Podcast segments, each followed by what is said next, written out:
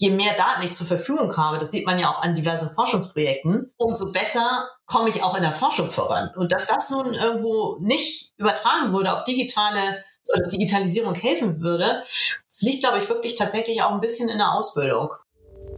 Willkommen bei eHealth Pioneers.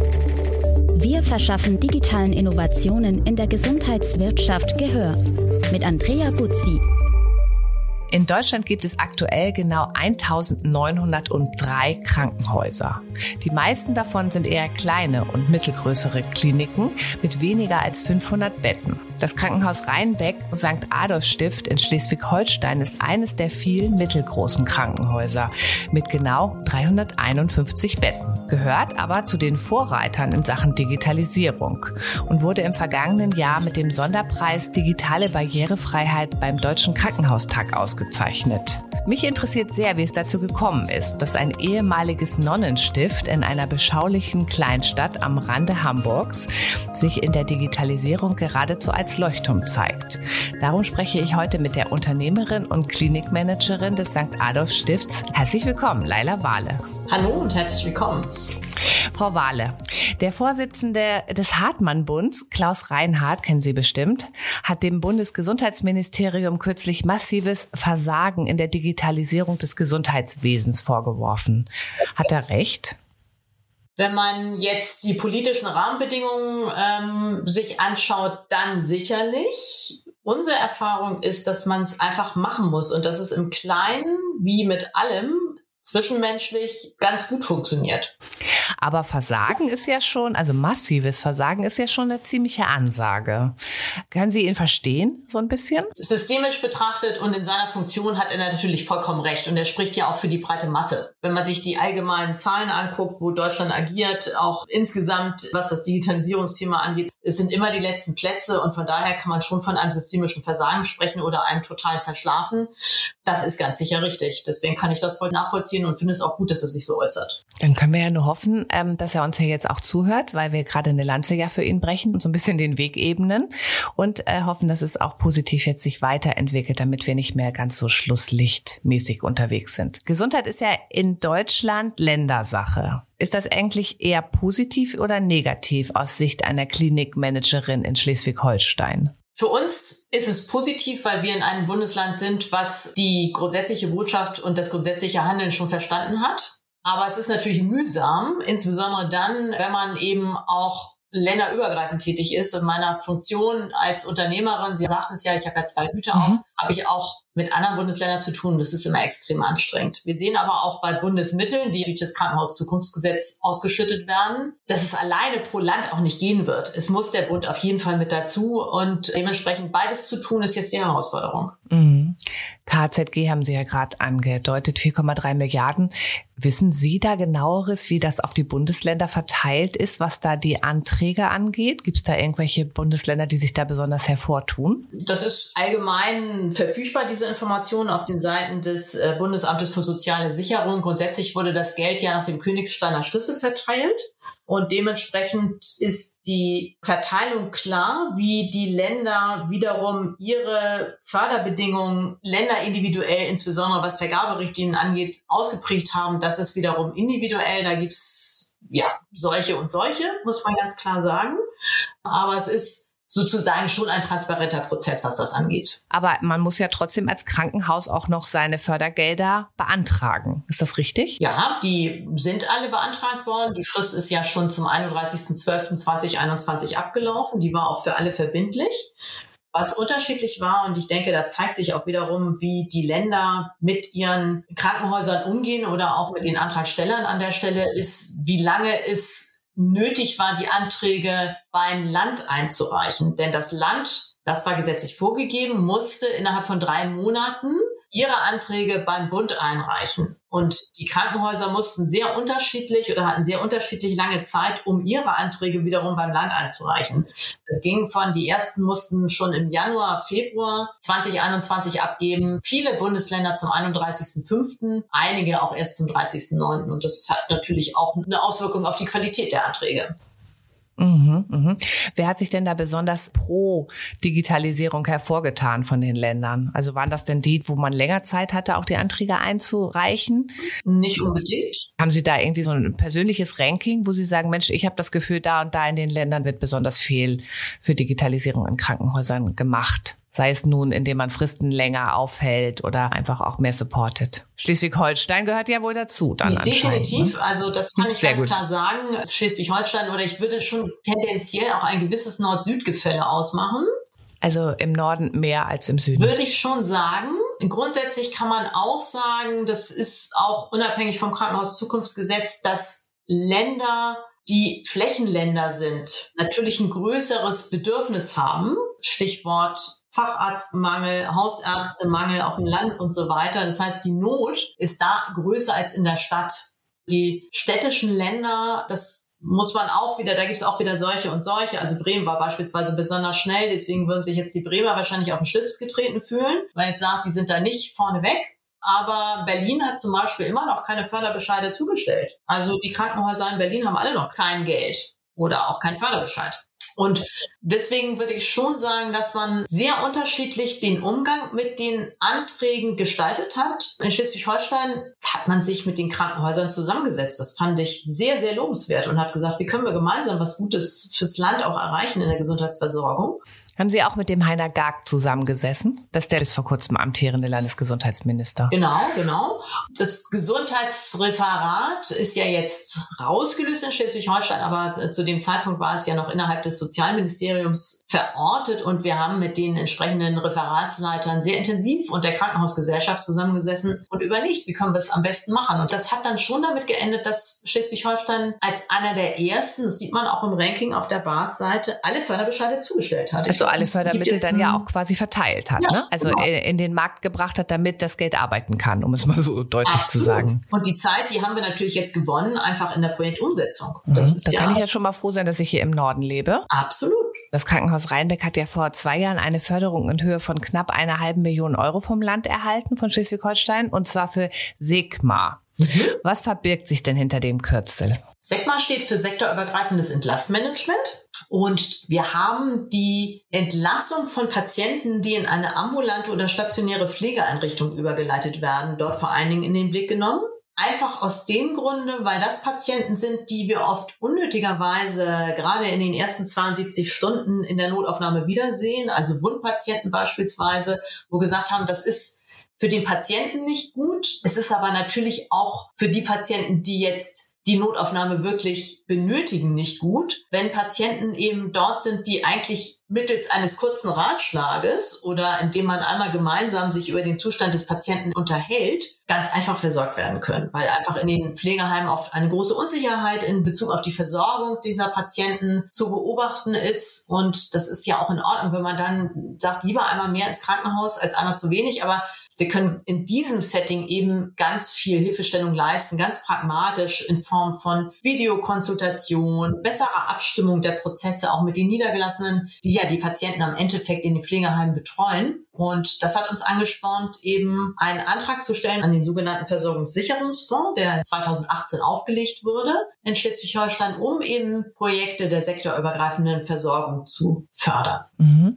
Wie haben Sie es denn geschafft, die Fördermittel auch zu bekommen? Also muss man eigentlich da nur einen Antrag stellen und auch irgendwie nachweisen, dass man damit auch zum Beispiel in Ihrem Fall die sektorübergreifende Kommunikation ähm, fördert? Oder was sind da so die Kriterien? Was ist Ihr Erfolgsrezept, wenn das jetzt jemand hört, der auch gerne Fördergelder haben möchte? Also eine gute Kommunikation empfiehlt sich immer. Sehr gut, das freut mich natürlich als Kommunikationsberater besonders. Die ähm, Berücksichtigung der Bedürfnisse auch des Landes mhm. sind, denke ich, auch ganz entscheidend. Also haben Sie dann das Problem quasi auch auf den Tisch gelegt und zum Beispiel Statistiken vorgelegt und gesagt, im Entlassmanagement sehen wir ganz viele Rückkehrer in die Krankenhäuser. Das verursacht Kosten.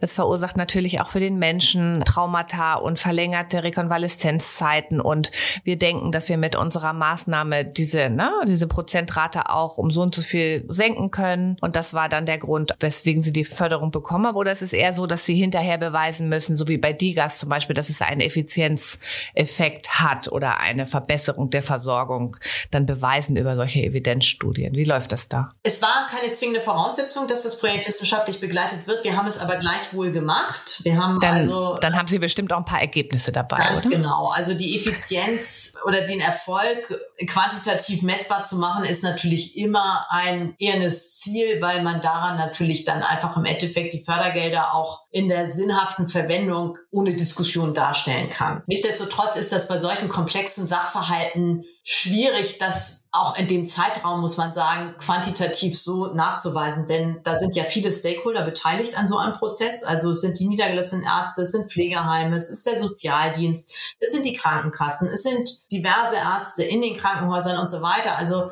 das lacht sich immer so leicht, der Patient geht einfach in eine Pflegeeinrichtung und fertig. Aber der Prozess en Detail ist eben durchaus komplex und es hat sehr granular Grund. wahrscheinlich auch ne? und mit sehr vielen Menschen, die auch mitgenommen werden müssen, um so ein Projekt dann auch umzusetzen. Absolut und auch der Entlassprozess jetzt unabhängig vom Projekt ist äh, eben komplex, gerade was solche schwerkranken Patienten oder multimorbiden Patienten angeht und da ist jede Verbesserung willkommen, um das mal ganz vorsichtig zu sagen. Können Sie schon was sagen? Also Prozentpunkte Veränderung, Rückkehrer ins Krankenhaus durch Ihr ähm, Entlass Entlassmanagement oder so eine ungefähre Einschätzung? Wir können definitiv das an der Zeit festmachen, die beispielsweise der Sozialdienst vorher mit der Suche nach einem geeigneten Pflegeheim oder einem geeigneten Pflegeplatz verbracht hat, im Gegensatz zu jetzt. Also da können wir eine sehr deutliche Zeiteffizienz schon mal nachweisen.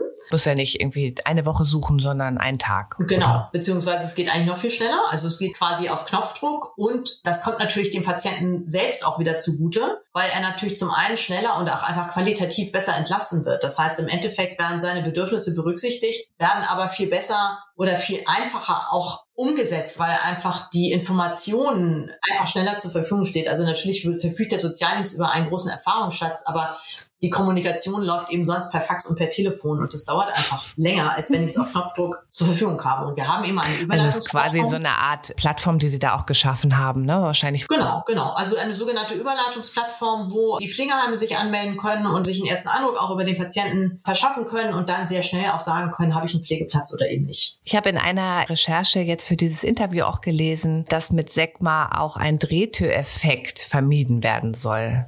Genau. Was ist das genau? Das konnte ich in dem Moment noch nicht so richtig in Kontext bringen. Das ist im Prinzip diese, ich sag mal, unnötige Wiederaufnahme auch ah, im Krankenhaus. Okay, also der Drehtüreffekt bezieht sich dann mhm. in diesem Falle auf die. Auf Immer die wieder eingewiesen werden, dann nochmal wieder ein paar Tage im Krankenhaus verbringen, dann geht genau. der Entlassprozess wieder los. Ja. Nach dem Start des Projekts kam ja dann leider Corona. Es gab ja auch in der Kommunikation jetzt gerade vor kurzem sehr große Kritik auch daran, dass in Krankenhäusern und in unserem Gesundheitssystem eigentlich trotz zwei Jahre Corona sehr wenig Daten erhoben worden sind und sehr wenig Erkenntnisse, also auf denen man zum Beispiel auch die Herbstwelle jetzt planen könnte, gewonnen worden sind. Welche Erfahrungen haben Sie gemacht und hat Ihnen das auch genützt, dass Sie ja im Krankenhaus Rheinbeck schon so digital agieren. Also vielleicht ist das auch einfach ein ganz anderer Bereich, aber wie sehen Sie auch grundsätzlich dieses Thema? Weil die Kritik war ja ziemlich harsch und ich habe mich auch als digitales Gewächs, die schon 20 Jahre in der Digitalbranche arbeitet, auch tatsächlich gewundert, warum es nicht wirklich irgendwie nach zwei Jahren so gewisse zum Beispiel auch Modelle gibt, auf denen man so Vorhersagen treffen kann. Also einfach mehr gelernt hat über diesen Virus und über die Versorgungssituation in bestimmten Inzidenzfällen. Ja, das ist nachvollziehbar, wenn man aus der der sozusagen Non-Gesundheitsperspektive da drauf schaut auf das ganze Thema, da fragt man sich natürlich schon, warum es möglich ist, auf seinem iPhone Siri zu verwenden und im Krankenhaus eben sehr viel Geld auch für Spracherkennungssysteme zum Beispiel ausgegeben werden muss, die dann auch noch teilweise sehr komplex zu installieren sind. Das ist natürlich multifaktoriell. Also man kann aber auch ganz einfach sagen, 2000 Krankenhäuser sind kein Markt. Das heißt, die Firmen, die wir sehen in dem Bereich, das sind eher kleinere Firmen, die sich eben spezialisiert haben auf diesen Markt. Das heißt, die großen Player sind muss man auch sagen, teilweise Gott sei Dank noch nicht in diesem Bereich derartig unterwegs. Naja, Microsoft mit ähm, Nuance ist natürlich dann jetzt auch ein großer Player. Ne? Ja, also, also so, so, so langsam fängt es ja an, genau, würde ich mal Nuance sagen. gekauft. Das heißt, hat jetzt noch keinen direkten Einfluss auf das Produkt, muss man ehrlicherweise sagen. Also das ist schon mal sicherlich ein Schritt, der möglicherweise dazu führt, dass es dann schneller geht, aber Mhm. ähm, im Endeffekt Aber also fand ich schon ein positives Signal, muss ich sagen. Also die Bedeutung dieses Marktes zu erkennen. Aber liegt es nicht vielleicht auch, also wenn wir nochmal zurückkommen auf die Nichtfähigkeit, Daten zu erheben und auch damit zum Beispiel ja unser Gesundheitssystem effizienter zu machen, ist das tatsächlich auch noch ein langer Weg, den wir da vor uns haben? Weil jetzt war es natürlich irgendwie so ein No-Brainer, wo man gedacht hat, Mensch, jetzt ne, zwei Jahre Corona, wieso haben wir eigentlich immer noch nichts Ja. gelernt? Ne? Ja. Ist das einfach auch eine Illusion, dass es schon möglich gewesen wäre, ob nun mit oder ohne Corona? Also der Kasus Knaxus sind eigentlich die Datensilos. Das kennen wir auch aus anderen Branchen, dass eben die Daten in einem System liegen und da kommen sie eben auch nicht raus. Und die großen sozusagen verbindenden Softwaresysteme, die gibt es so in dem Sinne im Krankenhaus nicht. Es gab eben diese sogenannten klinischen Informationssysteme oder die gibt es auch heute noch.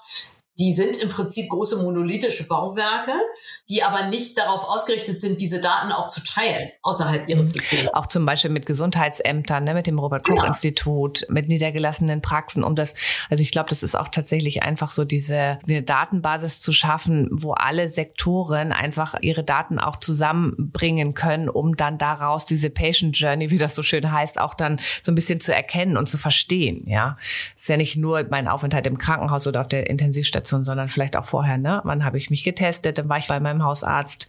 Dann könnte man ja auch voraussagen, was da auf uns zukommt, vielleicht noch. Absolut. Nur dazu müssen Sie die Daten überhaupt erstmal zur Verfügung haben. Und das ist das Hauptproblem. Ja, und sie müssen auch ähm, einheitlich sein und dann auch noch verstanden werden. Ja, ne? Also genau, genau. gut, dann müssen wir noch ein bisschen Geduld haben. Aber ich würde ganz gerne mit Ihnen, weil Ihnen traue ich das total zu, mal ein bisschen richtig in die Praxis reingucken. Also wir haben ja jetzt das KZG, geht viel Geld in die Krankenhäuser, es werden Digitalisierungsprojekte angeschoben und Sie sind ja nun sehr praxiserfahren, was auch tatsächlich die Umsetzung angeht. Zum Beispiel mit dieser Plattform für das Entlassmanagement, da haben wir gerade drüber gesprochen, SECMA. Können Sie einfach mal so ein bisschen erklären, wie lässt sich ein Digitalisierungsprojekt konkret umsetzen? Vielleicht können Sie mal die einzelnen Schritte von der Idee zur Umsetzung beschreiben. Vielleicht auch an einem Beispiel und wo, wo man vielleicht auch ganz besonderes Augenmerk drauf haben muss. Ja, also im Endeffekt sagen wir immer, es gibt so ein, ein Dreiklang. Und der Dreiklang heißt, ich muss erstmal eine Standortbestimmung machen. Also ich muss erstmal einmal kurz gucken, wo stehe ich in meinem digitalen Reifegrad. Das wurde ja auch im KZG-Kontext sozusagen aus Tapet gehoben. Dieses Thema Reifegradmessung, wir haben das schon vorher in einem Modell einfach mal für uns ganz pragmatisch angesetzt und haben gesagt, wir müssen einmal gucken, wie sind wir aufgestellt in Bezug auf digitale Kompetenzen auf Leitungsebene. Das nützt nichts, wenn man sagt, Digitalisierung ist ein IT-Projekt. Also die, die Menschen müssen auch für Digitales offen sein und auch eine gewisse Kompetenz Genau, genau. Also das ist das Erste. Also erstmal Assessment durchführen, also erstmal gucken, wo stehe ich. Und dann brauchen Sie eine ganz pragmatische, aber stringente IT- und Digitalisierungsstrategie. Es ist nichts, wenn man sagt, ich führe einfach irgendwie Software ein und dann passt das am Ende alles irgendwie nicht zusammen, sondern ich muss ganz klar sagen, wo sind meine Hauptschmerzpunkte? Welche Prozesse will ich wirklich in den Blick nehmen und die dann auch konsequent durchdigitalisieren? Also es ist wie so in so einem kleinen Unternehmen auch, wo man vielleicht sagt, man möchte eine neue CRM-Software einführen oder nee, noch anders. Man hat eigentlich ein Problem mit seinen Kundendaten und überlegt sich dann, was man eigentlich für ein Problem hat, wie man es lösen möchte. Und dann wird dann irgendwann die ja so ein Pflichtenheft auch aufgestellt, meistens für eine Software oder eine IT-Lösung. Und dann geht es erst in die Umsetzung. Ist das so ähnlich? Kann man das auch so beschreiben? Genau. Also die Hauptbotschaft ist, man muss die Themen vom Prozess her denken. Und das wird oft nicht gemacht, weil das natürlich auch mühsam ist. Man muss. Können Sie mal ein Beispiel nennen? Ja, man kann, man muss als allererstes den Patienten in den Mittelpunkt stellen. Also wirklich den wertschöpfenden Prozess, wie es ja so schön heißt, betrachten. Und daraus abgeleitet eben auch die Sekundärprozesse. Also wenn ich jetzt über die Behandlung eines onkologischen Patienten nachdenke, der immer wieder auch ins Krankenhaus kommt, dann muss ich das erstmal zur Kenntnis nehmen, dass ich also immer wieder auch einen Sektorwechsel habe. Und den muss ich durchdefinieren und zwar so detailliert wie möglich. Also ich muss wirklich aufschreiben,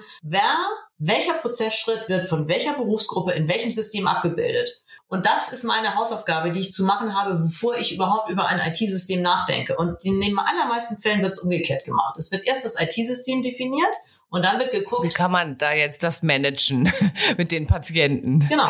Aber dann stelle ich mir das zum Beispiel auch bei so einem Krankenhaus ihrer Größe, was ja auch so einen Versorgungsauftrag in der Region hat, da kommt ja unglaublich viele verschiedene Patiententypen auch zu Ihnen. Ja, aber ich kann natürlich schon eine gewisse Vereinheitlichung feststellen, indem ich sage, der Patient kommt erstmal grundsätzlich zu mir. Also der kommt auf eigentlich zwei Wegen zu mir. Entweder es ist ein elektiver Patient, das heißt, der kommt geplant oder er kommt als Notfall. Und viel mehr andere Möglichkeiten gibt es eigentlich auch nicht. Und dann wird irgendetwas getan mit dem Patienten. Er wird therapiert, er wird operiert, er wird untersucht und dann wird er in der Regel irgendwie entlassen. Und das kann ja schon auch ein gemeinsamer Nenner sein, mit dem ich zur Not auch anfangen kann. Wenn es mir zu mühsam ist oder wo ich am Anfang einfach mal meine verschiedenen Bereiche durchleuchte und erstmal gucke, wo habe ich denn beispielsweise auch Prozesslücken, beziehungsweise wo habe ich auch Prozesse, die einfach keine Verantwortlichkeit haben. Und wenn ich das stringent durch oder auch vielleicht völlig überflüssig sind, ne? das gibt's ja glaube genau, ich auch reichlich. Genau. Und das hat nichts mit IT zu tun und das aber zu tun und das vorab zu tun. Ich habe einfach irgendwann die Maßgabe aufgegeben und gesagt, die IT tut keinen Handschlag, bevor der Prozess nicht beschrieben ist. Und damit macht man sich natürlich am Anfang nicht unbedingt beliebt, aber es hilft einem in der Projektumsetzung umso mehr,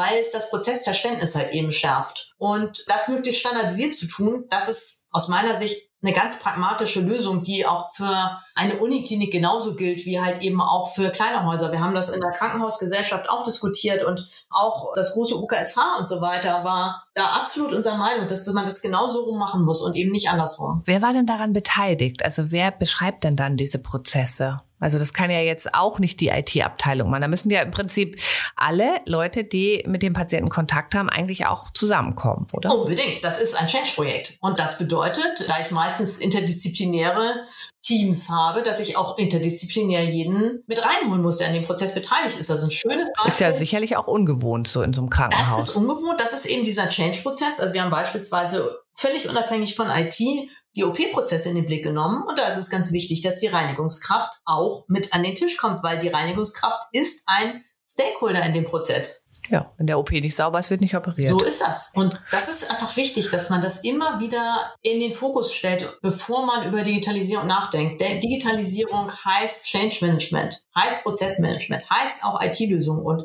eine gute Applikation hilft auch. Ich habe vor kurzem mit einem auch einem Krankenhausberater auf der DEMEA gesprochen und er meinte, bei Digitalisierungsprozessen ist tatsächlich auch genau, was Sie sagen, sind die Menschen, die das dann am Ende auch umsetzen müssen und machen müssen und benutzen müssen. Also darauf kommt es ja dann auch noch an, dass die quasi auch in der Kommunikation mitgenommen werden. Gab es da Probleme auch bei Ihnen in Rheinbeck, dass Sie irgendwie auch so die ewigen Bewahrer oder diejenigen, die gesagt haben, das haben wir schon immer so gemacht, das funktioniert doch alles ganz wunderbar und wir haben hier ganz andere Probleme und wollen jetzt nicht noch irgendwie so digitale Sachen hier machen, so modernes Zeug. Gab es da auch so Bremser oder wie haben Sie die Menschen so erlebt? Also die gibt es natürlich überall. Ne? Jetzt muss es man gibt sagen, aber sicherlich auch so richtig neugierige Menschen dann. Ja, es gibt richtig neugierige Menschen und wir haben zwei Vorteile in Rheinbeck gehabt. Zum einen ist das Haus schon relativ lange digital unterwegs. Also vor ungefähr 30 Jahren ist da eins der ersten KISS-Systeme entwickelt worden.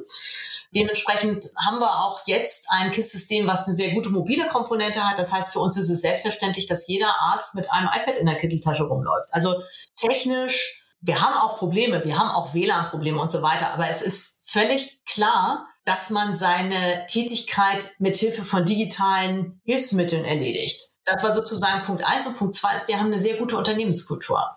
Das ist eben auch der Vorteil eines kleineren Hauses, da redet man wirklich noch miteinander. Es ist eben kein Gab es auch so Informationsveranstaltungen oder ähnliches? Wir haben es eher im Kleinen gemacht. Also natürlich haben wir die Kommunikations Mittel benutzt, die man normalerweise zur Verfügung hat in Form von Teammeetings, Konferenzen und so weiter.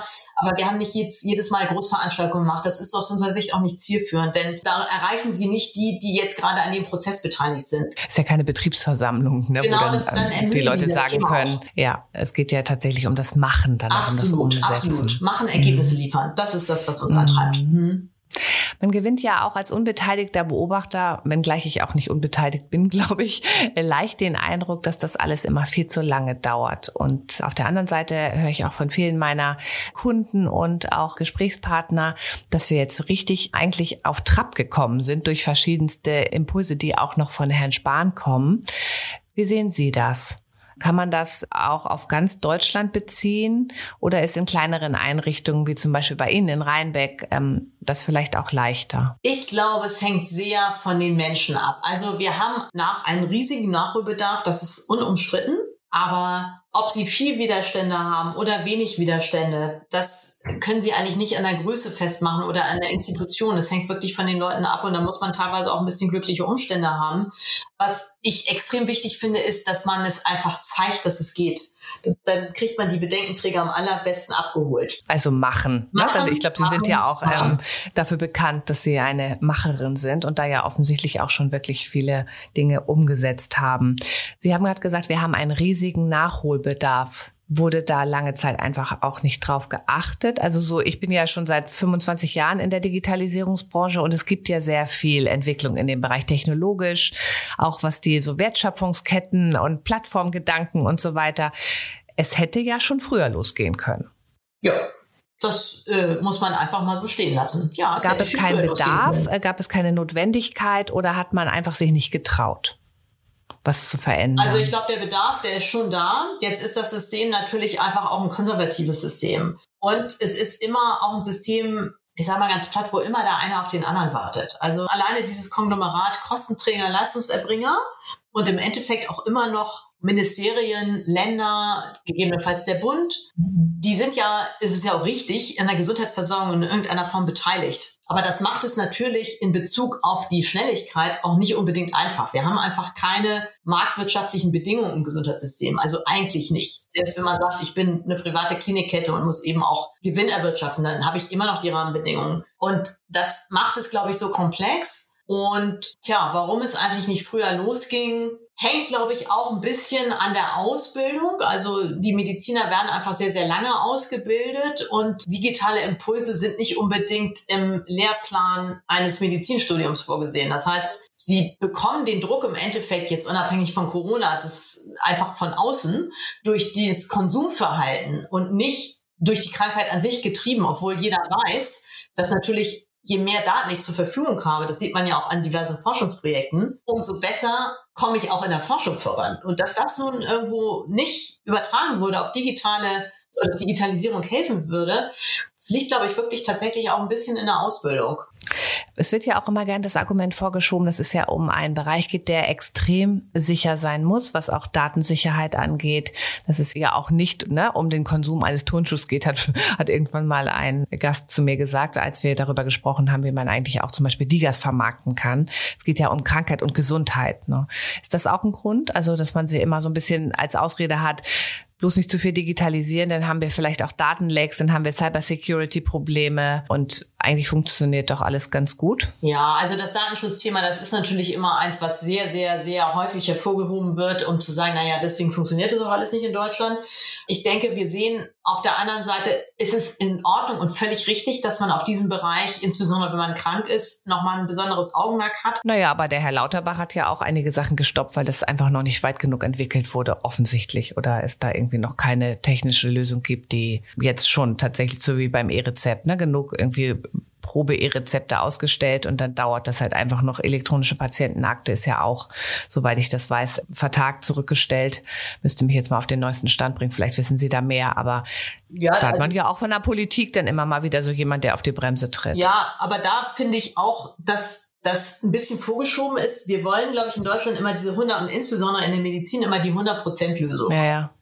Und nicht dieses better done than perfect, ne, was ja jetzt so in der digitalen Welt ja. ähm, dann auch gerne mal also vorherrscht. 80 Prozent reicht, um es mal, was das angeht, zu sagen. Und ich glaube, auch da ist Machen, ne? also kleine Innovationsprojekte. Also es gibt ja den Innovationsfonds, aber das ist wieder sehr, sehr groß. Es wird wieder vom GBA genehmigt. Es ist alles wahnsinnig aufwendig, auch in der Beantragung. Und es wird ja auch von Herrn Lauterbach sehr klar in den Blick genommen, die regionale Versorgung soll in den Fokus gestellt werden und weniger die Institutionen, Krankenhaus, Ärztenetz, MVZ, wie auch immer.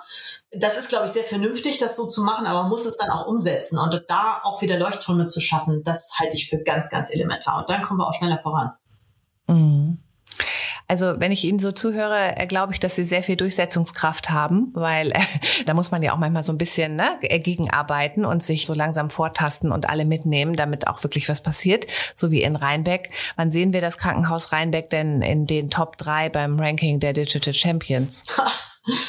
Ja, dann müssen wir sich wahrscheinlich bewerben. Oder Sie können ja ein bisschen Werbung für uns machen. Mache ich. Mit dem Podcast machen wir das jetzt schon genau, mal.